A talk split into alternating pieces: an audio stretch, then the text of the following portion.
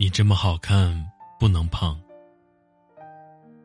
几年前认识一个肤白貌美的姑娘，她真的是挑不出瑕疵的美，从长相到身材都是一流，带着那种能让任何一个男孩子怔住的曼妙。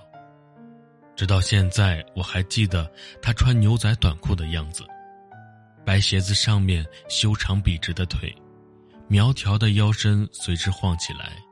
每一次都让我为长裙之下掩藏的肥胖而悲哀。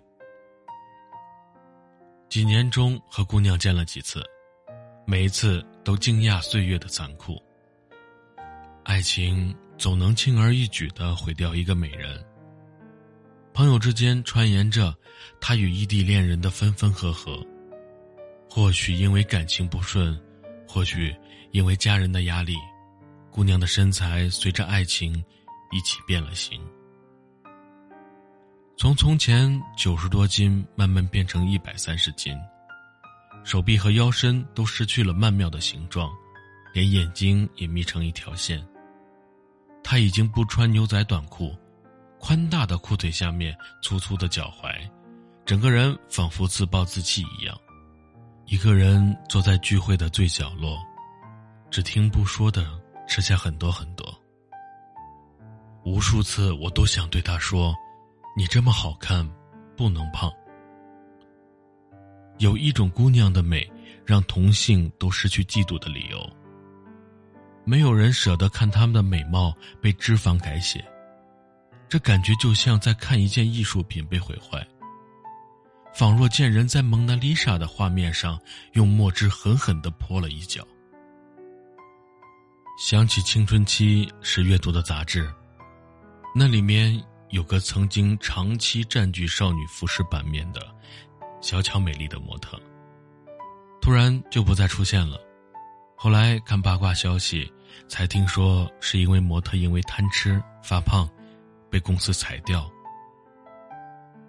一个在事业上升期的姑娘，在体重上栽了跟头，这世界到底有多残酷？那年头，也许 P.S 技术还不发达，或者青春靓丽的姑娘实在太多，时尚界只肯用无需 P.S 的人选。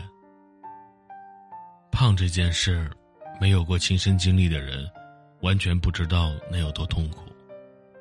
你只要胖过，就会明白，一周内狂吃胖五斤，那简直轻而易举；而一周内瘦五斤不反弹，那简直是神话。遥想在我出国的最初，白面包和土豆泥煎，炸薯条和蛋糕奶酪里，那轻松胖了的五斤，无比忠心的跟着我从二十三岁到了二十五岁，又繁生出很多同伴。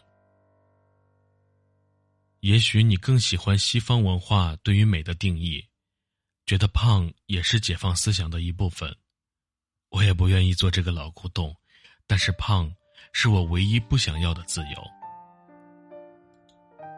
对于那种从小胖到大，硬生生的把肥胖变作基因的姑娘，谁没有经历过被世界遗弃的感受？再也没有比别人口中的死胖子，还有恋人的挑剔更让人难过了。连我年过半百的母亲，在同学聚会后，都在感慨岁月的残酷。我以为那般的年纪，女性只在乎广场舞，可是她们更在意当年的班花为何胖到无人认识，当年平庸的女孩，如今为何优雅美丽？肥胖有其毁容作用，减肥有其整容效果。胖子都是潜力股的话，百分之九十九的时候都是真理。减肥就如同泥人张的巧手，大冰脸、圆鼻头、水桶腰这些妇女特征，捏了捏就会出现少女的线条感。大概姑娘们一过了二十五，心里崇拜的女性角色会发生转变。十八岁时，书意笔下的故事，把那些穿着八厘米的高跟鞋、美到不食人间烟火的高学历女子，当做英雄。现在发觉还是减肥成功的姑娘更加令人敬佩。医生口中，女性的新陈代谢到了二十五岁就开始变慢，果真是道风筝线，让多少马虎的姑娘稍不留神就翻进了年龄的坑，胖着胖着就再也爬不出来。这就更彰显减肥成功的能力。它是最玩命的一种努力，若能用到任何一处，必定载你至人生巅峰。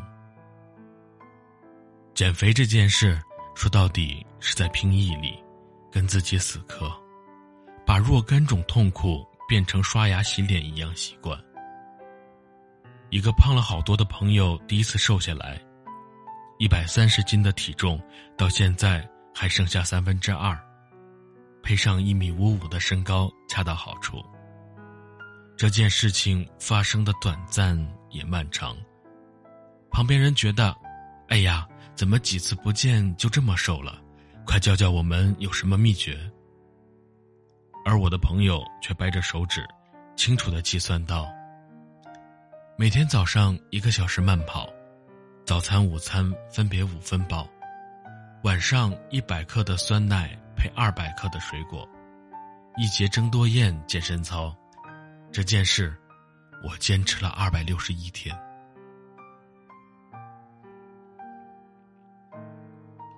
我大三那年，班里一个女生用一个寒假的时间瘦了下来，上学期期末考试时，腰身还是美国的，结果下学期开始时，四肢都成了索马里的。我们都以为他吃了灵丹妙药，结果在食堂中一起吃饭时，才发现他减肥的秘诀。他胡吃海塞的午餐变成了水煮鸡蛋和一把水煮青菜。我们调侃他，素菜都吃的那么认真，他昂着一张巴掌脸，轻轻笑，一口一口吃掉了特制的午餐，完全无视我们盘中丰富。而油腻的炒饭。减肥需要的是最难的一种自律。高考只需要一年的点灯熬油，拼事业只需三五年的起早贪黑，而减肥的毅力却贯穿了一个女性的一生，需要出现在每时每刻。我再次重申自己的丰功伟绩。二十五岁用跑步跟新陈代谢作战，一举瘦下二十斤的事情，让我彻底明白，减肥道路上绝不允许三天打鱼两天晒网的散漫。他需要的是一种渗透到生活中的自律，这是一种重要的习惯，更是一种需要与时俱进的能力。它更像是五年就需要重新考核一次的教师资格证，而不是如骑车、游泳这样。一旦学会就一劳永逸的技能。我是个特别喜欢把一切数字化的人，尤其是控制体重这件事。一旦计算清楚，把终极目标和需要消耗的卡路里，以及自己必须做出的准备摊在面前，整件事情的难度就一目了然了。常年减肥的胖子都是减重路上的半个专家。我所认定的减肥之路，最根本的定律是：如果要减少一公斤的脂肪，就医学的观点来计算，就必须消耗七千七百大卡的热量。前几天在群里看到姑娘们讨论减重的问题，有个姑娘说：“我一个朋友怎么吃都不胖。”我问她为什么，她说：“我每天都跑十公里啊。”各路姑娘怒赞。我也很赞成用这种运动的方式消耗掉脂肪。节食已经成为最落后的减肥手段。我超级敬佩的潇洒姐王潇在自己的塑身书中写道：“你要看上去很美，而不是站上去很美。”自律是很多事情成败的关键，却并不是所有人都能够拥有的。上周读了一本书。书的名字叫《少有人走的路》，作者斯科特·派克用一句话概括了人们一直苦苦追寻的自律本身。对自我价值的认可是自律的基础，因为当一个人觉得自己很有价值时，就会采取一切必要的措施来照顾自己。自律的本身就是爱自己。想当年自己穿着一件肥大的衣衫，自卑到想消失于人群中做一粒尘埃。又想到那美若天仙的女孩子，在放弃自我的路上一去不复返。也许我们这样的姑娘都欠自己一个拥抱，在那个最最美丽的年龄，没有在镜子前停留一分钟，认认真真的看看那里面的人，对那个正在急速下坠的自己说：“不应该这样，你本可以成为更好看的人。”而至于那些一路嚷嚷减肥，却连几天运动都坚持不下来的人，关于别人能瘦，我怎么不能瘦啊？这样的问题，不仅仅是我，连医学界都无法给出解药。减肥这件事，你得狠狠的逼自己，你得学会相信自己，更重要的是要学会爱自己。每天都要对镜子中的自己说。你这么好看，可不能胖。感谢收听，今天的文章就分享到这里了。